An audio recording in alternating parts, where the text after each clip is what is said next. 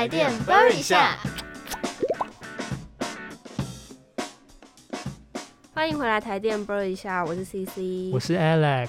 哎，Alex，你还记得前面几集呢？有说到关于手机电池。那其实现在手机呢是锂离子电池嘛，可以想充电就充电，也可以不用一次就充到满了。记得啊，那时候还有说锂离子电池不能丢到垃圾车里。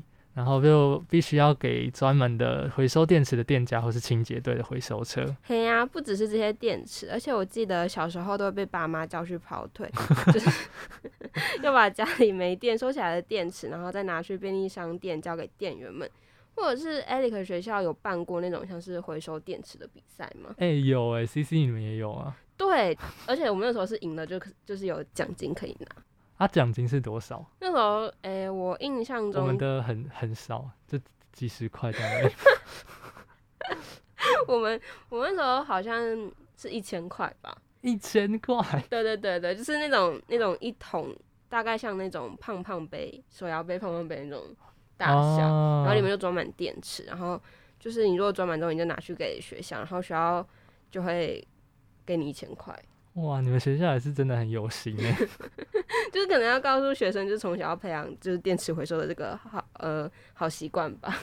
对啊，所以就是那个时候，因为为了这件事情，然后还 毛起来把家里不要的电池全部都收集起来之后再拿去学校，然后就得到那个一点点，哎，也不算一点点，就得到一大点，对，一大点一千块的奖金。哇塞，那你也是很拼命哎。所以呢，今天要跟大家分享的是关于电池的一些大小事，还有注意事项，跟要去哪里回收。嗯，没错。那 C C 有没有遇过一种情形，是有些电池摆久了会流出一些不明液体？有，小时候的时候不知道电池放久会流东西出来，所以那个时候都会手贱去碰。而且像是有些电用嗯用电装置啊，它长时间没碰的话，里面的电池也会流出液体，然后就会搞得手上都是。对 对，然后重点是就是。它会有一种很恶心的味道，有点像铁锈味。反正对对，反正我我自己个人是真的超级不喜欢啦。对啊，像我自己也遇过这种情形啦。那其实这些干电池在供电反应中会产生水溶液，里面会有氯化铵、二氧化锰、三氧化二锰等等的物质。那用久了之后，水溶液的量就会增加了。一开始会被金属外壳阻挡，不会流出电池。但是如果时间过太久，这些有腐蚀性的水溶液会慢慢侵蚀金属外壳，然后就流到电池外面。久了还会损坏遥控器等等的用电装置。所以如果长时间不用的话，记得要把电池取出来，才不会电池不能用，然后结果电池也坏掉。没错，而且还有啊，就其实我家以前会把所有的电池都混在一起放。然后要用的时候就再去拿，所以就不会特别去分说，哎，是哪种种类的电池，就是会把不同种类的电池混在一起放进电器去做使用。哎，这样其实是很危险的，因为像我们一般家庭中啊，例如遥控器或是发条式的闹钟或玩具，最常用的这种常备干电池，有碳芯电池跟碱性电池，它们是不能混在一起用的，主要是电池是透过化学反应转为电能。不同形式的电池啊，它的正负极和电解液化学成分不同，电压跟电容量也会有差异。像是碱性电池和碳性电池，因为电解液它的材质不同，嗯，碱性的电容量大约是碳性电池的三到四倍。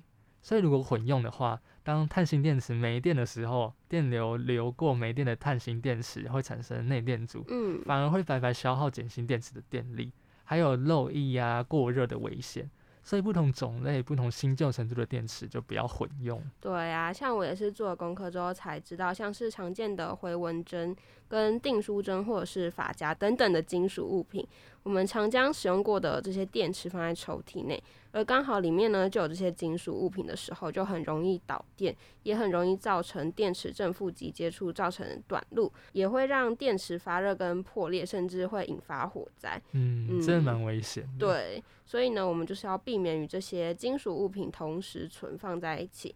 而且真的就是每次都是做了功课之后才发现，哎，自己家的用电真的是崇尚着自然就好的一个随性生活风格。对，但有时候真的不能这么自然，太过自然，会会有很多呃危险出现啦。对对，那其实呢，也透过台电播一下学到很多关于生活当中的用电问题，也希望不止我们，然后大家也能够收获满满。